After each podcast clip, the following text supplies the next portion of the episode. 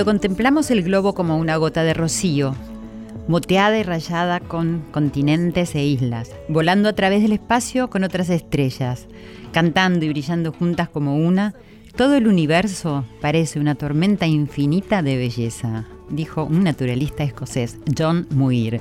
Muy buenas noches y muy bienvenidos a este nuevo encuentro de Corazón Valiente, el poder de los valores, en un medio de comunicación que nos permite hablar de valores, restaurarlos a través de la reflexión y la toma de conciencia. Acá, sí, acá estamos en Radio Nacional, la radio de todos. Les estamos dando la bienvenida una vez más a nuestro espacio de encuentro, a este recreo que proponemos casi llegando al final del día viernes ahora en este nuevo horario que tenemos este año, para que vayamos empezando el fin de semana relajados, pero también para que nos vayamos a dormir relajados dejando de lado las preocupaciones, escuchando la música de nuestro querido, talentoso cantautor Joel Ansaldo, que está ahí sonando atrás mío, y con la alegría de saber que hay buenas noticias también del otro lado del disco que nos hacen escuchar la gran mayoría de los medios de comunicación una y otra vez.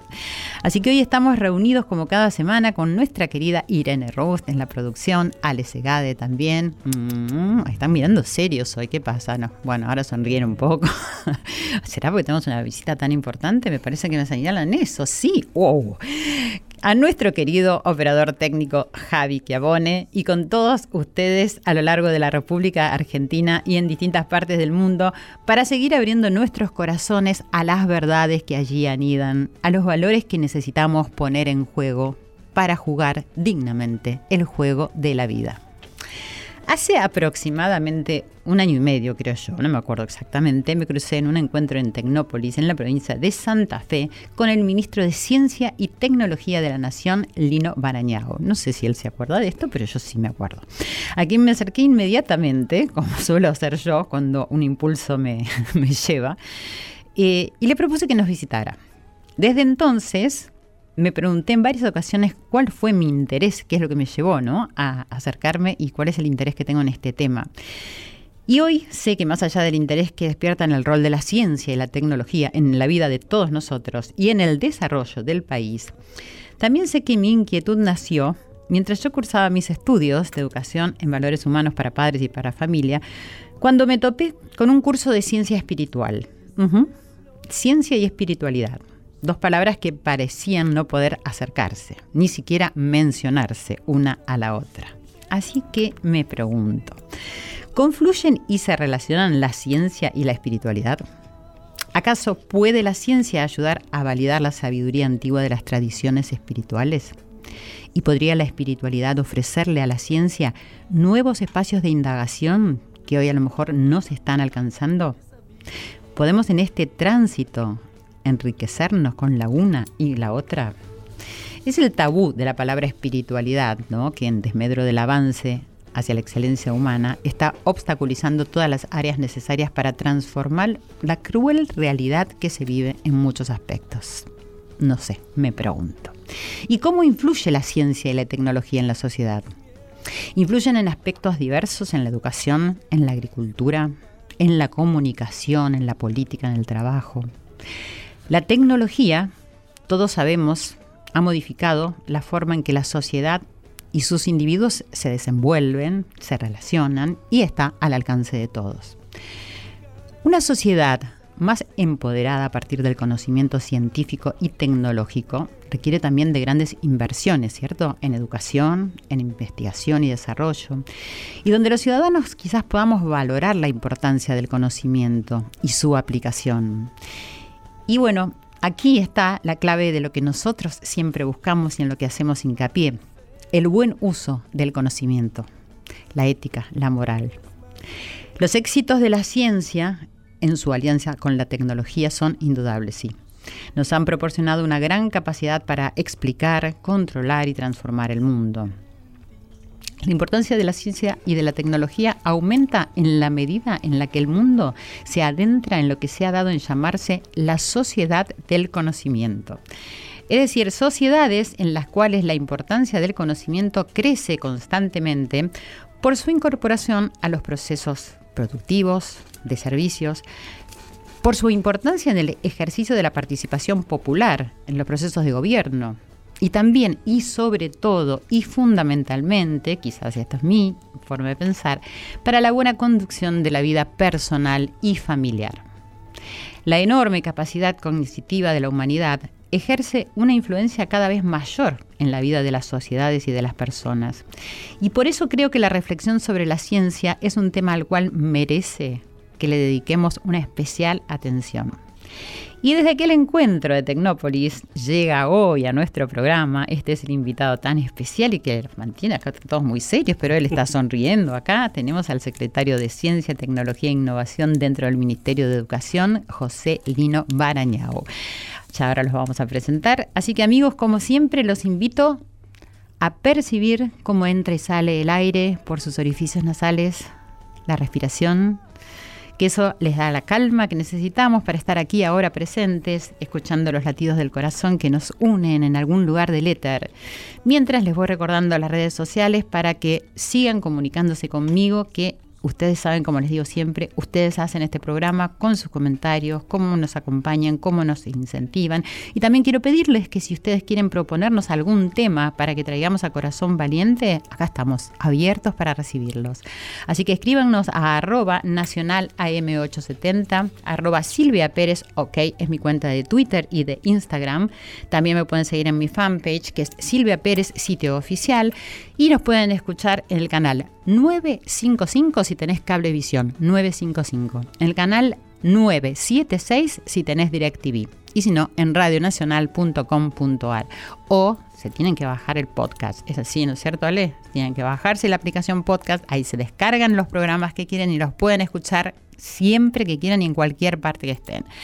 Así que bueno, eh, vamos a ir a una pequeña pausa para recibir a nuestro gran invitado y ya volvemos. Esto es Corazón Valiente, el poder de los valores.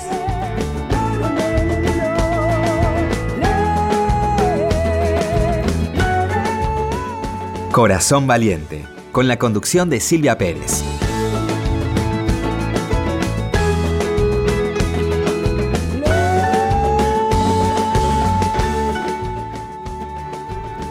Continuamos en Corazón Valiente, esta noche tan especial que ha llegado a los estudios de Radio Nacional el doctor José Lino Barañao. Muchísimas, muchísimas gracias por estar acá. Bienvenido. No, es un placer. Bueno, muchísimas gracias.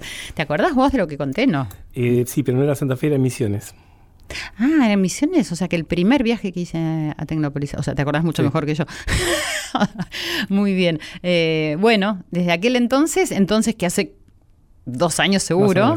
Dos años, seguro. Bueno, por suerte estás acá, así que me alegro muchísimo. Dijiste en algún momento convertir el conocimiento en riqueza. ¿Esto a qué se refiere? ¿Al empleo o a esto un poco que estábamos hablando en la introducción que tiene que ver con la sociedad del conocimiento? Sí, tiene que ver con, con eso. En los países donde la gente vive mejor, eh, ¿qué, significa vivir mejor? Que puede desarrollar sus capacidades, que puede Em, aplicar su creatividad más allá de satisfacer sus necesidades básicas, ¿no? Sí.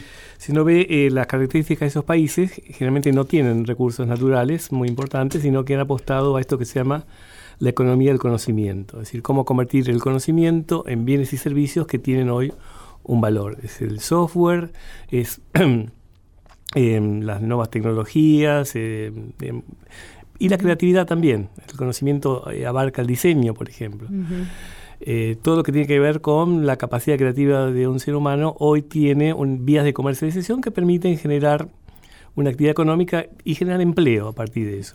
Cuando hablamos de generar riqueza a partir de conocimiento, estamos hablando de eso, cómo hacer que la inversión que el Estado hace en producir nueva información en los laboratorios, en las bibliotecas, donde sea, eh, se convierte en oportunidades de crear empresas o, cadenas de valor que permitan que eh, aquellos que no son científicos eh, puedan tener la posibilidad de tener un salario digno. Este es un rol que no está muy instalado en el inconsciente colectivo argentino. Es decir, ¿quién es un científico? Es un individuo generalmente grande que está en un laboratorio haciendo no se sabe cualquier qué cosa. Cada tanto alguno recibe un premio Nobel y eso está bueno porque lo festejamos y después nos olvidamos. Y ni siquiera sabemos muy bien ni, siquiera qué significa. Ni, no, o qué significa. Digo, si yo pregunto qué hizo Leluar, eh, incluso para muchos investigadores, qué hizo Leluar y ganó el premio Nobel. ¿Por qué? Y no sé, algo raro de la, síntesis de, glucógeno y esas cosas. ¿Por qué no sabemos No sabemos porque es difícil de explicar y porque en general tampoco se le da mucha importancia. Es como, bueno, ganó un campeonato de algo. Em, y ese es el rol histórico que tuvo la ciencia, sobre todo en países eh, como la Argentina o países latinoamericanos. En los países del hemisferio norte, por ejemplo, lo que puede ser los países nórdicos, pero también, bueno, Francia, Inglaterra, países que, iniciaron no solo la revolución industrial, sino también la revolución científica. Eh, hacer ciencia es un poco más que eso, es no solo eh, entender mejor el universo, eh, entender cómo funcionan los organismos vivos, sino también poder aplicarlo para mejorar la calidad de vida de la gente. Y, en, esa, en esa actividad se genera valor. Digamos, cuando se inventa la lamparita eléctrica, bueno, e, evidentemente tenemos todos un beneficio, pero una cantidad de gente que vive de la industria de la fabricación de la lamparita eléctrica. Son muchos beneficios. Son muchos beneficios. Uno que trae otro y otro y otro. Es, una cadena de beneficios. Exactamente. Entonces, eh, lo novedoso de esta gestión que iniciamos, yo empecé en el 2013 en la público, es tratar de introducir este cambio cultural, mostrar que la ciencia sirve para generar valor eh, que, pertenece a la sociedad y por tanto, pero la sociedad tiene que aprovecharlo de alguna, de alguna forma. Claro, que no es ajeno, ¿no? no es ajeno, digamos. Eh, eh, yo cuando me propuse, decir, que vos vengas y hablar de esto es porque parecería que la palabra ciencia es algo ajeno a los ciudadanos, ¿no? Exactamente. Entonces está bueno, es decir, ponerlo en este contexto y que veamos, entendés, cómo nos podemos relacionar nosotros con estos conocimientos. Eh, me parece que esa es, una es, la idea central y me parece muy importante que discutamos esto, porque realmente no está en, la temática. Cuando se habla de ciencia, bueno, se habla del problema del presupuesto o hacia dónde va la ciencia. Y hay un rol social que tiene que ver también con lo que vos comentabas con los valores. Y me parece que hay un valor que no debe estar disociado de la actividad científica, que es el altruismo, la preocupación por el otro. Eh, porque la ciencia tiene como motivación inicial la satisfacer la curiosidad. ¿No? Lo, que mueve a un individuo es entender cómo funcionan las cosas. Claro, claro. En segundo lugar es el reconocimiento de los pares, que los otros científicos digan qué inteligente es este tipo y el sumo es que lo reconozcan a, tal nivel que digan, bueno, te mereces un premio un premio, claro, tal cual. Pero eso es algo de, una comunidad muy restringida. Total. Ahora, si ese individuo tuviera un mecenas muy rico que lo banca y le paga todo, todo muy bien que haga su vida, pero cuando está financiado por el Estado, que tiene que sustraer fondos de otras actividades para pagarle a ese individuo eh, sus reactivos, su sueldo, el laboratorio, los animales que usa, eh, hay un compromiso ético ineludible, o sea, uno tiene que pensar de qué manera lo que hace en el laboratorio eh, puede beneficiar a, ese, a ese individuo que, está pagando con sus impuestos esa actividad. Más aún en, un país como Argentina, donde la educación universitaria es pública. yo diría que la totalidad de los científicos argentinos vienen de la universidad pública, que no es gratuita, está subvencionada por la sociedad en su conjunto. Por lo tanto, hay una deuda para con ese conciudadano. Sí. En Chile la deuda es financiera. Hay un banco que reclama, te, ah. dio un crédito, págamelo. Acá no.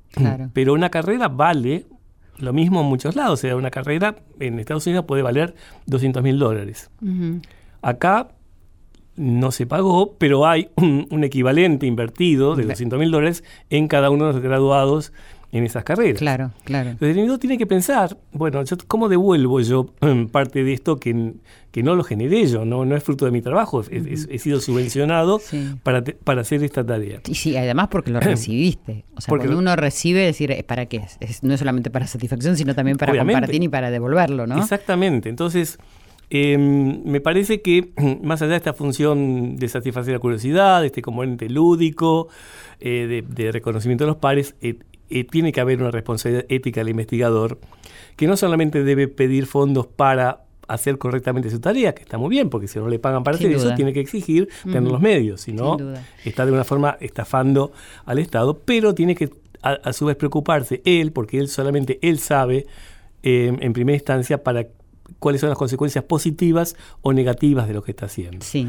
Entonces, este es el componente ético de la investigación, que no siempre se enseña. Digo, yo empecé a dar eh, bioética hace varios años eh, porque no, no había en mis facultades ah. exactas una carrera que tuviera que ver con esto, con, con tener conciencia de las consecuencias de lo que uno hace. Fundamental. Eh, en, principio, que es, es fundamental. Em, y como y hay una materia que es bioética. sí, que la doy ahora medio descontinuada porque obviamente no me es fácil. Se jubiló la, la, otra profesora que daba conmigo. Pero también cuando uno es funcionario público, cuando en lugar de, tener la plata que llega a un laboratorio, le llega la plata que sirve para cientos de laboratorios y para miles de investigadores, tiene la misma responsabilidad incrementada. Y yo tengo que pensar, a ver, ¿cómo oriento, cómo canalizo esos fondos para tener el máximo rédito posible de esta inversión? Sí, justamente te iba a preguntar eso, porque además, es decir, es para el desarrollo de nuestro país. Exactamente. y bueno, que lo que involucra a, bueno, a todos los ciudadanos y, a toda la gente que vos estás nombrando. ¿Cómo se lleva, cómo llevas a cabo eso, esa tarea?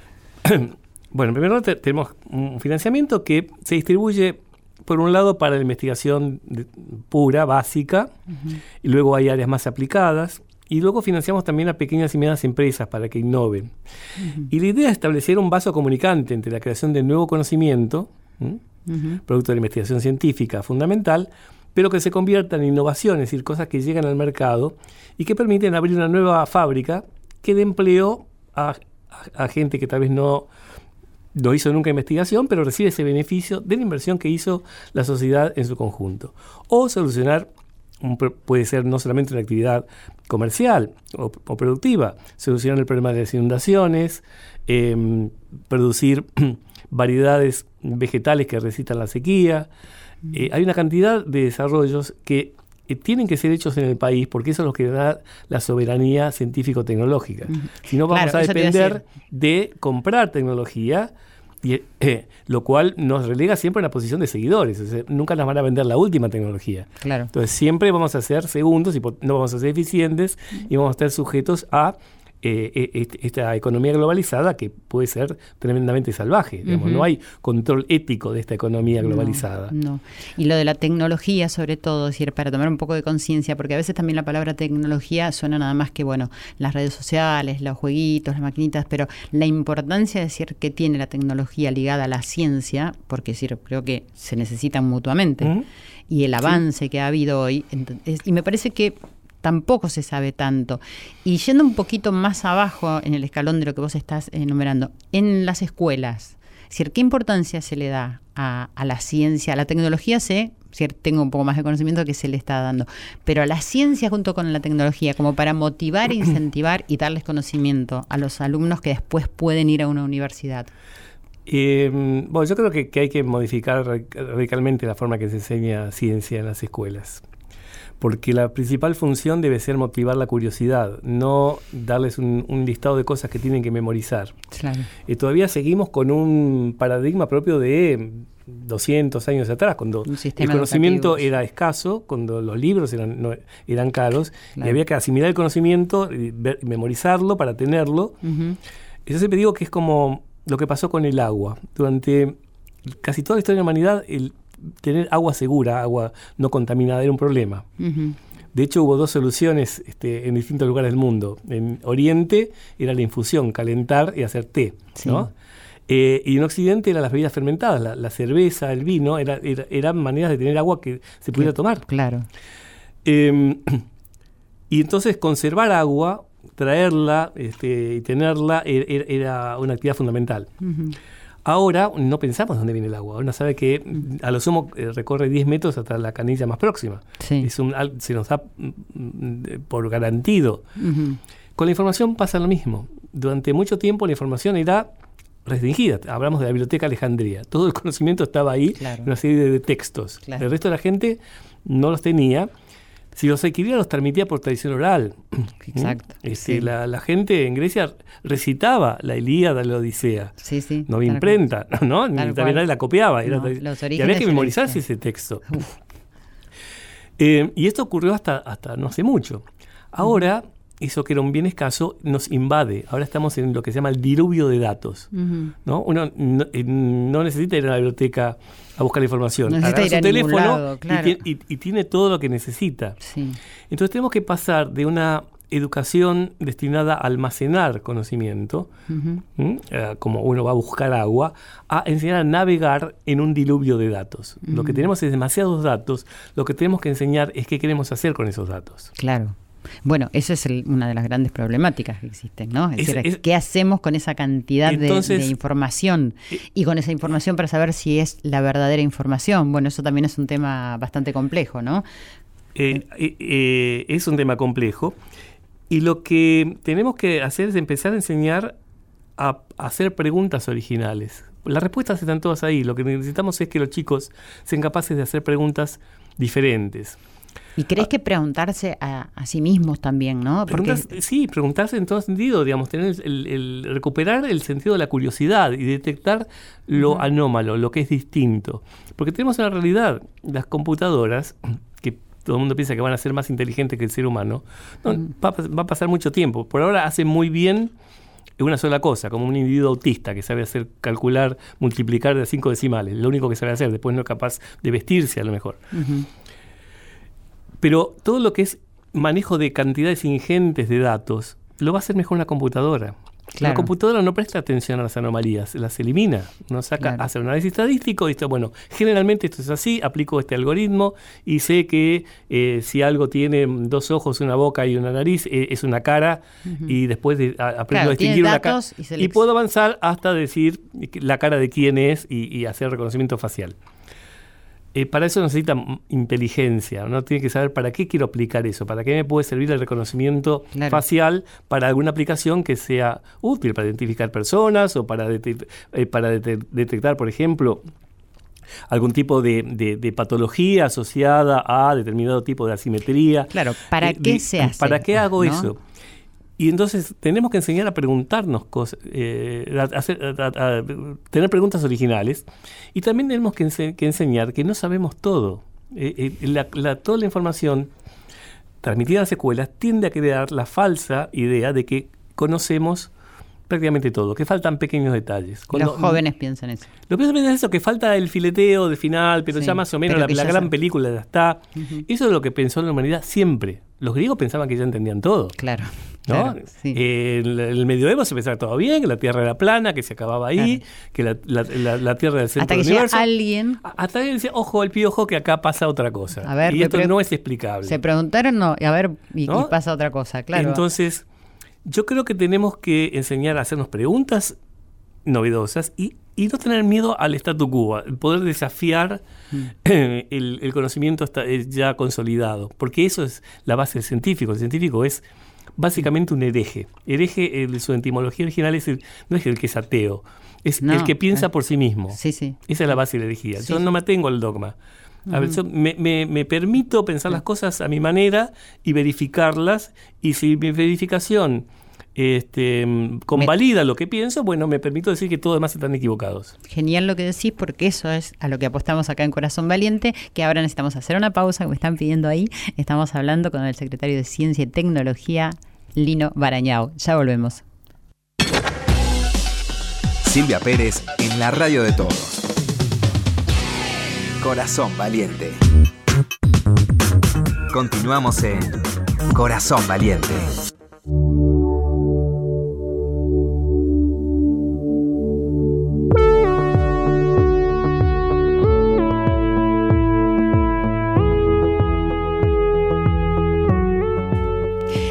Aquí estamos en Radio Nacional, la radio de todos. Tan encantada acá hablando con el secretario de Ciencia y Tecnología, Lino Barañao, de temas muy interesantes y que yo, para, para mí, bastante desconocidos, así que estoy aprovechándolo al máximo. Espero que todos ustedes también. Eh, me gustaría hablar de algo que tiene que ver con lo que, es decir, vos das, que es lo de bioética, y que tiene que ver una noticia bastante inquietante, parece para los científicos del mundo, eh, que es un científico chino llamado algo así, no sé si lo pronuncio bien, He Jiankui, que modificó el ADN de dos bebés. ¿No? Creo que son los primeros bebés genéticamente modificados para ser inmunes al eh, HIV. HIV, sí. Em, bueno, muchísimas preguntas en relación a eso. Eh, ¿Considerás que es una violación a la ética? Es decir, que se haya, digamos, cortado solo para hacer esto. Sí, totalmente. Y por eso tuvo una condena universal. Es decir, cuando uno hace algo, tiene que pensar, pensar, justamente las consecuencias positivas y negativas. Más aún cuando se trata de un ser humano. Eh, hay un principio básico de la biótica que es de beneficencia, uno tiene que producir un, cambio positivo y evaluar las, las eh, potenciales consecuencias negativas de lo que hace. Y sobre todo cuando hay otro principio que es el principio precautorio, cuando no sabemos las consecuencias no hay que hacer nada. Claro. En este caso es una nueva tecnología muy novedosa que permite este, editar letras del ADN. Si, nosotros escribiéramos nuestro ADN en letras más o menos chiquitas, tendríamos una pila, bueno, muchos oyentes no saben lo que es la, la, guía telefónica, pero una pila de libros de más o menos eh, dos metros de altura. ¿no? Eso es, esa es ah. la cantidad de letras que hay ahí. ¿Que conforman nuestro ADN? Nuestro ADN. Eh, lo que permite esta tecnología es encontrar, supongamos, un apellido en esa lista y cambiarle una G por una H o lo que sea. Es tan precisa que encuentra un, un, nombre dado y puede cambiar una o dos letras o sacar una página y poner otra página. Eh, es un mecanismo que usan las bacterias para defenderse de los virus. Una cosa se encontró, no tiene sistema inmune, no tiene anticuerpos las bacterias. Eso puede suceder espontáneamente. Eso, lo hacen las bacterias naturalmente. Las bacterias lo que encontraron es que cuando entra un virus raro, lo, identifican y si es, si es un virus, lo cortan y, con eso se defienden. Y guardan una copia para saber cuando viene otro virus. Mm. Una un grupo de personas encontró eso y dijo, a ver, ¿para qué puede servir esto? Lo aplicaron en células animales, vieron que también funciona y con esto tenemos una herramienta para editar por eso se llama editado de genes o gene editing y cambiar cosas. Lo que hizo este señor es, eh, en un embrión, este, eh, introdujo esta maquinaria que después se va y cambiar unas letras eh, en una proteína que teóricamente es la que media la interacción del virus, del HIV, con el, ingreso a, la persona, digamos, el, sitio de reconocimiento. Por lo tanto, si está cambiada o si no está, el virus no puede entrar. Ajá. Pero esa proteína que está ahí para algo, no es que está simplemente esperando que venga el virus del SIDA, o sea que uno en principio no debería tocar cosas que Porque no eso podría traer consecuencias. Y no se sabe cuáles son las consecuencias. Claro, podría modificar otras. Y lo peor es que es irreversible, o sea, yo ya no puedo, si hay un problema, curárselo a esa criatura, y esa criatura además se lo va a tener que pasar a toda su descendencia. Por eso es tan, tan peligroso el tema de tocar lo que se llama línea germinal, la línea que, que se transmite de generación en generación. Entonces fue una locura, digamos, hacer esto. Nadie lo hubiera, lo hubiera ningún científico serio lo hubiera hecho. Un cuestionamiento con la vida también, con la vida misma. ¿no? digamos, pero hay cosas, digamos, eh, en su momento un trasplante de corazón fue igual de cuestionado. Sí, pero, entiendo. Pero, em, pero estaba claro cuál era el beneficio. Haber un individuo que se iba a morir. Claro. Le pongo este corazón. Había gente que pensaba que era, era antinatural sacar el corazón a una persona y ponerlo en otra. Ahora me parece una locura, pero en ese momento hubo un cuestionamiento. Sí. Pero estaba claro cuál era el beneficio. Y ahora está muy claro, digamos, cuánta gente hay.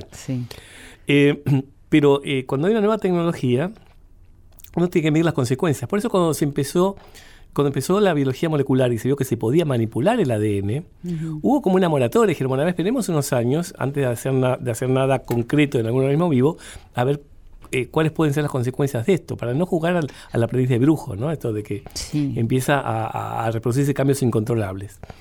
Entonces, está claro que esta tecnología es eh, altamente beneficiosa, por ejemplo, en la agricultura. Yo podría tener plantas a las que hago resistentes a, insectos y no le tengo que poner insecticida a la planta. Claro. Desde el punto de vista de la agricultura sustentable, eh, estamos en realidad juntando dos conceptos que parecen antagónicos. Es la biotecnología o la, edición de genes con el cultivo orgánico. Estamos haciendo una planta que no necesita pesticidas porque naturalmente ha sido alterada para no, ser atacada por insectos. Y en eso no hay discusión, o sea que eh, se está aplicando, este, tenemos en Argentina como 25 aplicaciones ya para distintos tipos de, modificaciones, sobre todo de plantas. Se hicieron pruebas. Que para, se están haciendo pruebas y se está verificando que no que digamos que sean mejores que las originales y que no tengan ningún efecto colateral. Pero aplicarlo, después está el otro tema que es aplicar esto a un individuo adulto, tomarle, eh, digamos, un, un, supongo que tenga una eh, alguna talasemia, que es una enfermedad de la sangre que no hace bien los glóbulos rojos. Eso podría sacarle este, algunas células de su médula ósea, corregirle el gen, y volverse a poner y que ese individuo tiene sangre normal, por así decirlo, o sea, no corregida. Y eso tampoco hay mucha mucho cuestionamiento siempre y cuando uno verifique que esas células después no tienen ningún problema. Pero de lo que hablamos antes es una cosa radicalmente distinta, que es modificar a toda una descendencia. modificar el ser humano sin saber. Sin saber las consecuencias y sin estar seguro, porque realmente el problema es que no está, no está claro, y más bien está claro que no, va a tener ningún beneficio esa, esa, esa, criatura, porque, porque está probado que no es la única manera de que el virus entra, o sea que en definitiva ah. no le dio una protección al, ah, Yo pensé que, no, que, decir, que en el futuro quizás había que reconocer que había sido algo bueno, a pesar que había salido Los expertos dicen que, que, no hay motivo, no, no había motivos para suponer que esto realmente las inmuniza de por vida. o sea que ni ah, siquiera. Ni siquiera. Porque las chicas no estaban enfermas. No, no, no, entiendo. O sea, lo hicieron como modo de preventivo. Eh, eso, eh, eso es todavía más grave. Si uno, podía ser cuestionable. Si hay dos padres que son portadores de, una enfermedad genética eh, y no hay manera de seleccionar un embrión sano, decir, bueno, corrijámosle a un embrión para que no tenga esta patología. Eso sería atendible porque en realidad uno produce algún beneficio. Pero con riesgos de todas maneras. Yo creo que, digamos, está habiendo una tecnología segura, yo creo que es un derecho natural, diría, o un derecho humano, poder tener descendencia saludable. Yo creo que cualquier eh, persona tener derecho a poder tener eh, hijos que no padecen una enfermedad que él padece Sí, sí, sí. Eso es muy distinto de esto que se habla del enhancement, del mejoramiento, que es algo que, no tiene visos de realidad. No, hay manera hoy por hoy de, hacer una persona más inteligente, ni siquiera más alta. este, entonces, no, ese riesgo no es tal, se, agita mucho eh, mediáticamente. De alguna manera atenta con la ética, con el concepto de lo que es la vida. Es decir, porque una cosa es en prevención y para asegurarse que, es decir, dentro de lo que uno se puede asegurar, es decir, que no tengan enfermedades y todo eso, pero cuando estás modificando, es decir, para otros beneficios y con los riesgos. Bueno, ese es el tema. Eh, eh, en todos los demás casos, los riesgos o las potenciales consecuencias negativas superan las positivas. Claro. Por eso no se, no se debe hacer y por eso hay organismos que controlan que no se haga. Pero em, bueno, es un ejemplo de, la importancia del control de la bioética y por qué el investigador es la primera barrera ante una aplicación eh, no deseable. ¿no? Él tiene que ser consciente de lo que está haciendo, cuáles son las consecuencias. Y eh, por, e, no obstante eso, existen lo que se llama comités de ética. Para hacer cualquier experimento de estos, aún con animales, no es el investigador el que decide si va a ser o no, tiene que presentarlo a un comité de pares de la institución o nacionales que autorizan o no hacer el experimento. ¿Nacionales y internacionales también? Depende, depende del, grado del, del, tipo de experimento. Pero en este caso... Él no lo sometió, él lo hizo por su cuenta pero hubo una reacción de toda la comunidad científica mm, internacional. Internacional, la propia universidad, ni siquiera lo hizo en un ámbito universitario, se fue de la universidad y lo hizo en una especie de clínica privada, con lo cual ya es más difícil de controlar. ¿Y tiene algún, es decir, eh, algún castigo por haber hecho eso? O sea, ¿puede seguir trabajando o, sea, o no? Queda no, no, no, no, no tiene, no, no puede seguir trabajando en la universidad, no tiene, digo, no hay un, castigo penal por, porque está previsto este delito, digamos, puede ser una Digo, podría ser acusado de mala praxis el médico que, participó. Para el médico sí existe, no para el biólogo que manipuló. Eh, por eso que, hay que apresurar las deliberaciones para tener un marco legal que fije esto, ¿no? Claro. Sí. vamos a cambiar de tema. Eh, quiero que me cuentes un poco en tu gestión que es larguísima. Después vas a decir cuál es el balance de todos estos años que estás trabajando en este área. Pero en este momento, ¿cómo están desarrollando la importancia de la ciencia y la tecnología? Sé que hay un proyecto que están llevando adelante que se llama Pampa Azul. Me gustaría que le cuentes a la audiencia de qué se trata y qué es lo que están haciendo. Sí, sucintamente, eh, el Pampa Azul tiene que ver con el uso sustentable del mar argentino. Se llama Pampa Azul porque hemos vivido de toda esa historia de la Pampa Verde. Sin embargo, casi la mitad de nuestro territorio está bajo el agua y nunca le hemos prestado atención, no hemos mirado al mar. Y hay estudios que indican que hasta el 15% del Producto Bruto del país podría provenir del mar, entre la, pesca de sustentable, el cultivo de, peces, los recursos minerales, el turismo. o sea que em, no está explotado. No está explotado, no está explotado, pero, pero hay que explotarlo de forma sustentable, de forma responsable. ¿Cómo sería? Por eso hay que hacer primero investigación, ver cuál es el potencial, qué es lo que se puede, lo que no se puede hacer. O sea que básicamente comienza con un proyecto de investigación. Hemos comprado em, varios barcos este, para, de investigación que no tenía, el país tenía uno o dos. Em, hay por primera vez una coordinación de todos los grupos que pertenecen a distintas instituciones, el Instituto de Desarrollo Pesquero, eh, a las universidades, al CONICET, eh, para Em, que las, campañas eh, sean planificadas, para que la información que se em, recaba en todo eso vuelque se vuelque a unas bases de datos de uso común. y antes iba un, un este, geólogo a buscar las piedras, con las piedras venía una cantidad de, bichos del mar y mm. los tiraba porque él buscaba las piedras. Claro. Era carísimo llegar hasta buscar eso. Entonces había cantidad de biólogos que hubieran dado su vida por poder subirse al barco e ir a ver eso. Bueno, ahora estamos haciendo un uso eficiente de todo eso. ¿Esto repercute en la, economía? Eh, por eso digo, es, muy importante porque eh, tiene que ver con la economía futura del país. Y, y es importante, y fue un gran avance, lograr esta coordinación. Esto es, eh, la primera vez siete ministerios confluyeron en esto de la anterior administración y ahora los mismos ministerios este, de, esta administración eh, continúan. con eso. ¿En qué instancia están de este Bueno, hay una cantidad de información científica generada, hay áreas marinas protegidas que se han, se han este, establecido, es decir, especie de parques nacionales donde no se puede pescar porque ah. es una zona de reproducción de peces y demás. Em, estamos con convenios internacionales con eh, Canadá, con España, con mm, este, Sudáfrica, con, con Francia para hacer investigaciones conjuntas.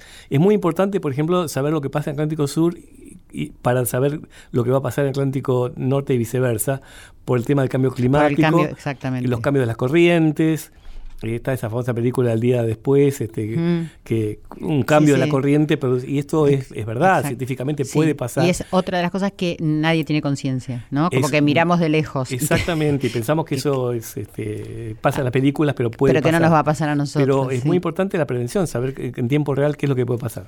Sí, eh, en relación a este, decir, he leído algo, decime vos si vos dijiste que, es decir, que tenemos que reivindicar la soberanía argentina en la plataforma marítima. ¿Por qué? ¿Qué quiere decir? ¿No la tenemos? Bueno, y no la tenemos. Si uno ve, hay una famosa foto nocturna que uno ve prácticamente una ciudad de, luces en la milla 201, que es donde termina nuestra plataforma, de pesqueros que están llevándose el calamar o, los langostinos y demás. Eh, cantidad de barcos que vienen a hacer investigación y que no controlamos. Y la soberanía actualmente pasa por la soberanía científica, así como en la Antártida el criterio de, presencia de país es qué investigaciones hace. Si que realmente queremos eh, reivindicar nuestra presencia, tenemos que hacerlo en primer lugar científicamente, mostrar que eh, queremos conocer el mar argentino, eh, queremos saber cuál es su potencial para hacer justamente un uso responsable y no dejarlo librado que cualquiera venga y lo use, porque es parte del patrimonio nacional. Y eso está sucediendo. Esto está sucediendo. Desde hace mucho tiempo. Sí, desde esto hace ya va a ser seis años desde que se inició. Y con respecto a la calidad de los alimentos, que también sé que estás trabajando, están trabajando bastante en relación a la pobreza y al futuro, y que es algo muy, muy preocupante. Es algo que que yo, digamos, me he replanteado. Yo vengo de la biotecnología, ¿no? De, hecho, una vaca transgénica y demás, o sea que estaba convencido que la, la, biotecnología era el futuro de la agricultura, ¿no? Que, que y, la, agricultura extensiva, hay que ser eficiente. Eso es verdad, pero lo que, lo que ocurre es que hay, el mundo se divide en dos. Va a haber gente que va a querer comer, simplemente, lo más barato posible, porque va, va a haber dos mil millones más de personas, y muchas de ellas por primera vez van a querer comer proteína de calidad. Y hay que satisfacer esa demanda, y Argentina tiene ese potencial. Pero el nuevo tipo de consumidor, de lujo responsable, o consumidor responsable, sea, que quiere comer algo mejor, pero al mismo tiempo quiere tener paz de conciencia, saber que cuando come algo está beneficiando a una comunidad particular, quiere saber que eso viene de un lugar exótico, eh, que se produjo en forma amigable con el medio ambiente, em, que se hizo en condiciones de trabajo justo. Y eso está muy bueno porque nos permite agregar valor al, al, alimento, no solo con el contenido, con el packaging, con la historia que uno cuenta alrededor de eso y nos permite competir de forma diferente generando valor. Digamos, hay, una especie de efecto Robin Hood que yo veo en esto, es que el consumidor de alto poder adquisitivo de Asia le pague más al productor de la puna argentina porque come una papa que es distinta, porque come un, tipo vegetal que nunca probó. Que tiene un valor. Que tiene un valor. Y le está pagando no solo por la papa, le está pagando por la cultura. Sí. Y eso hace que el, que el, productor de la puna sienta orgullo por su cultura. ¿no? a ver, esto que, me, transmitieron mis ancestros vale hoy. Claro, Porque me están comprando. Esta papa la podrían producir en un invernadero en Holanda, que de hecho produce la mayor parte de las frutas, de, de, las verduras de, Europa. Sin embargo, me la compran a mí porque el holandés no puede mostrar este, esta, esta trayectoria, esta, esta y este acervo cultural. Entonces, eso es lo atractivo de, ese nuevo modelo de, alimentos basados en la biodiversidad, fundamentalmente alimento orgánico, porque hay, ¿Y en demanda de esto. ¿A la pobreza?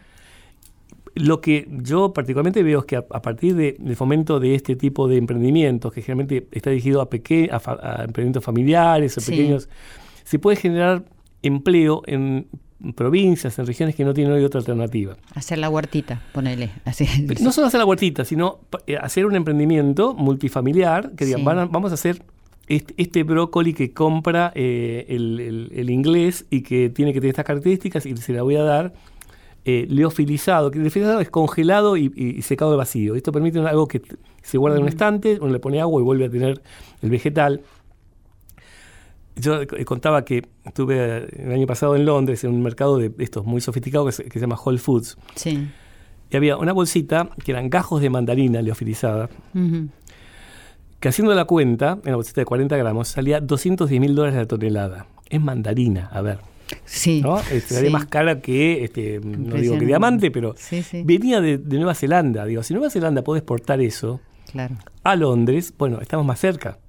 Podríamos exportar al mundo alimento de calidad. Con el eh, suelo que tenemos. Con el suelo que tenemos, si incorporamos nueva tecnología. Ya no es cuestión de saber cómo plantar brócoli. Tenemos que tener una esta tecnología que se usa para, el Bitcoin, para, que se llama blockchain, para que el, comprador de, Noruega pueda verificar de qué parcela de Catamarca salió la arveja que está comprando. tiene que poder entrar y ver un video eh, tiene que tener todos los sellos de, certificación, no solo orgánica, sino sustentabilidad, comercio justo. esa tecnología... ¿Y están desarrollando eso? Esa tecnología, en la mayoría están desarrolladas. Lo que estamos haciendo son las pruebas de concepto. Estamos mostrando que esto se puede hacer. O sea, que no es que haya que pensar cómo hacerlo. Claro. y ya es una exigencia. O sea, no es que digamos, a lo mejor podríamos... No, el comprador lo está pidiendo. Debemos hacerlo. Entonces, tenemos una oportunidad única de de, esto que dijo el presidente de, de, ir a la, de ser la, góndola del supermercado. Pero depende de qué tipo de góndola. Puede ser un mercado de barrio o puede ser eh, las tiendas de, lujo. Claro, que tenemos esa posibilidad. Tenemos esa posibilidad. Entonces apuntemos lo más alto posible porque ahí no tenemos barreras arancelarias, no tenemos problema de tipo de cambio, podemos vender a muy buen precio. Y alimento y Argentina es algo que es creíble. ¿No? no vamos a vender relojes argentinos nunca, porque somos impuntuales. Pero alimentos sí. Entonces, y eso, esto se está haciendo, estamos haciendo un estudio financiado ahora por el, Banco Interamericano de Desarrollo para determinar 10 eh, cadenas de valor donde haya oportunidades de inversión, que, sea, que haya un comprador, que pague, que haya la posibilidad del país de producirlo, eh, y a partir de eso, eh, armar esa cadena. O sea, porque el Estado no solo tiene que detectar las oportunidades, tiene que ayudar a que se concreten. sin duda. Sí, y sobre todo lo que me preocupa es eso, siendo que tenemos un suelo tan rico, decir, cómo puede contribuir a, esta pobreza tan tremenda que tenemos. Eh, te quiero preguntar muchas cosas, pero parece que no tenemos tanto tiempo, pero quisiera eh, preguntarte este concepto que lo mencioné en la introducción y me interesa. Eh, ¿Cómo decir, se asocian, si es que se asocian para vos, la ciencia y la, espiritualidad? Eh, Es sumamente interesante porque em, apunta a, a demandas distintas del ser humano. Una es la curiosidad, Ujú. tratar de, por un lado, entender cómo funciona lo, lo concreto, la realidad. Y al mismo tiempo cómo dominarla, cómo hacer que la planta crezca, cómo hacer que eh, eh, la, la electricidad fluya por un cable, ese tipo de, de demanda tecnológica que, que hace que uno ne- necesite conocer más. Luego hay otro tipo de demanda que es saber para qué estoy acá en el mundo, este, cuál es- qué es lo que tengo que hacer. Em, si hay vida después de la muerte, cómo me relaciono con el universo, que la ciencia no da respuesta a eso.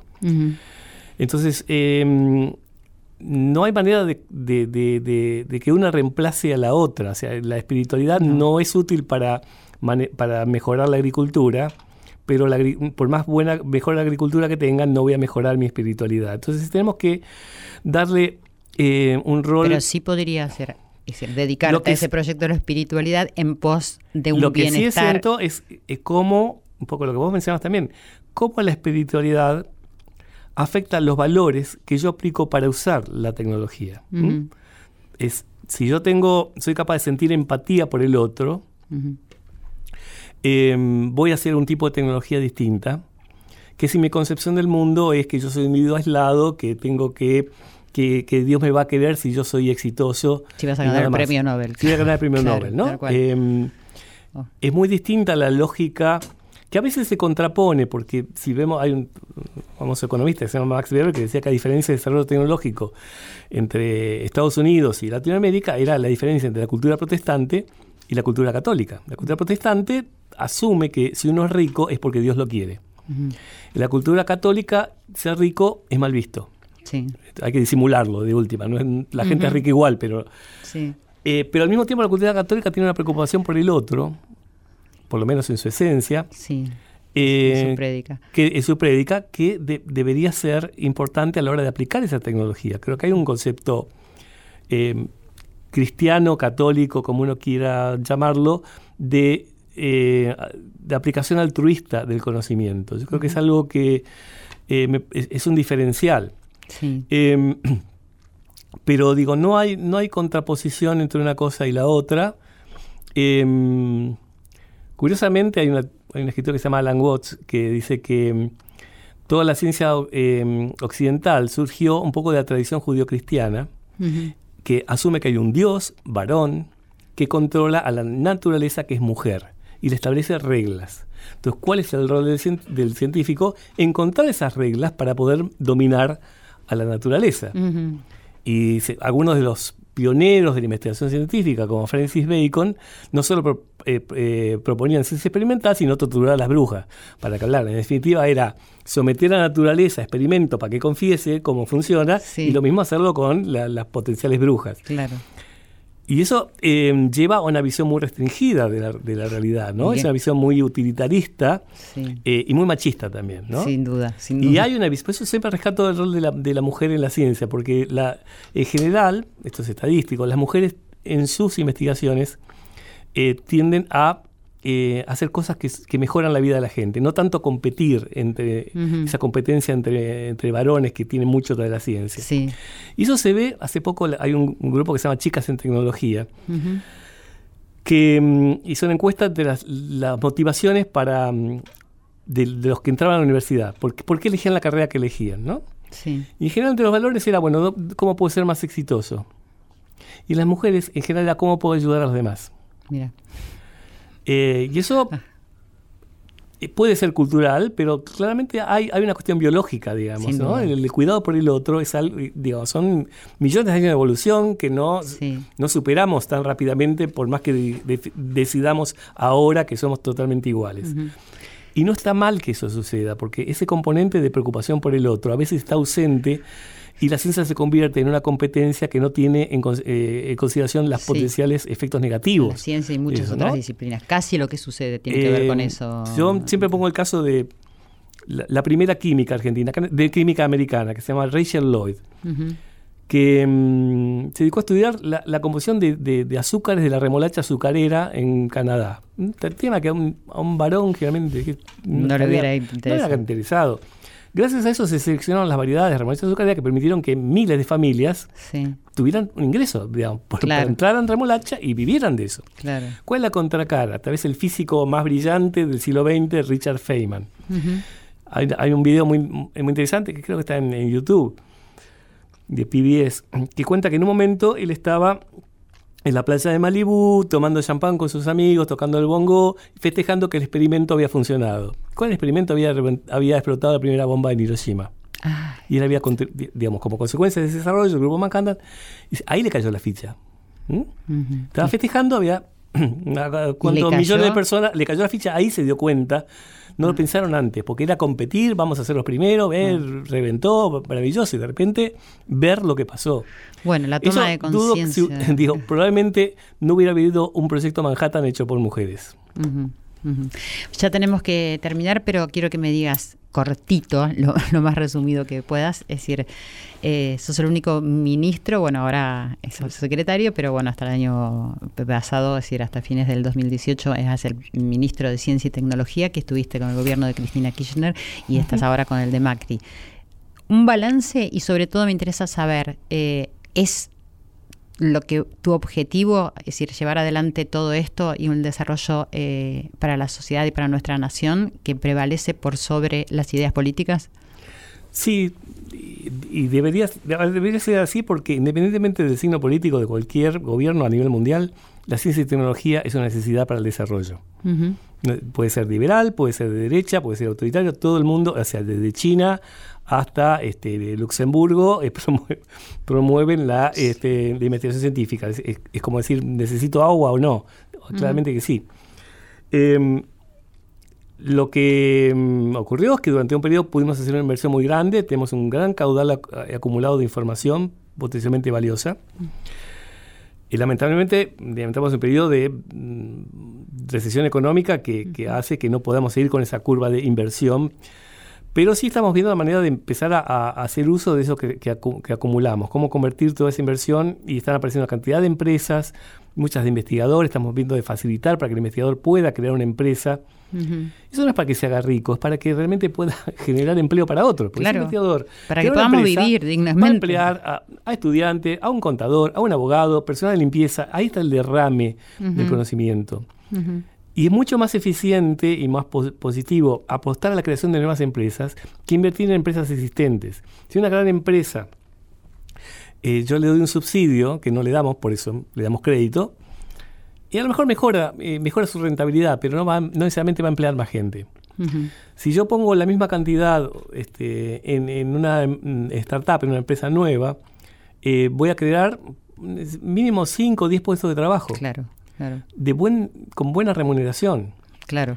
Y eso es lo que ocurre en los países. es- y Eso es un poco algo que eh, siempre estuvo en mi visión. Yo, empecé creando la incubadora de empresas de la Facultad de Ciencias Exactas en el año 2002. Ujú. Después me di cuenta que no bastaba con hacer una cosa puntual, que había que cambiar todo el ecosistema y bueno, sutilmente llegué a, a donde llegué. Y pudimos hacer muchas cosas. Eh, esperemos que esta, este periodo crítico de la economía eh, sea reversible. Se ha puesto también a la resiliencia, a la capacidad de sobrevivir que tenemos los argentinos, porque realmente si pasa mucho más tiempo ya empieza a ser difícil. Bueno, no va a pasar y vamos a nosotros le Apuesto- ponemos apuesto que no. la buena energía. Eh, muchísimas gracias. Estamos con el secretario de Ciencia y Tecnología, Lino Barañao, quien ha estado todo nuestro programa dándonos un montón de información y datos para que nos podamos preguntar muchísimas cosas y sobre todo qué es la ciencia, qué es la tecnología y qué uso hacemos de eso aquí, cómo nos puede servir para unos y para otros y para el desarrollo de nuestro país. Muchísimas gracias, Lino. y No, gracias a vos, ha sido un placer. Gracias, igualmente. Gracias a todos ustedes. Nos volvemos a encontrar cuando me escuchen. Corazón Valiente. decidir ser y hacer lo que amamos por no intentarlo. No pienses tanto y siente más, es el secreto para avanzar.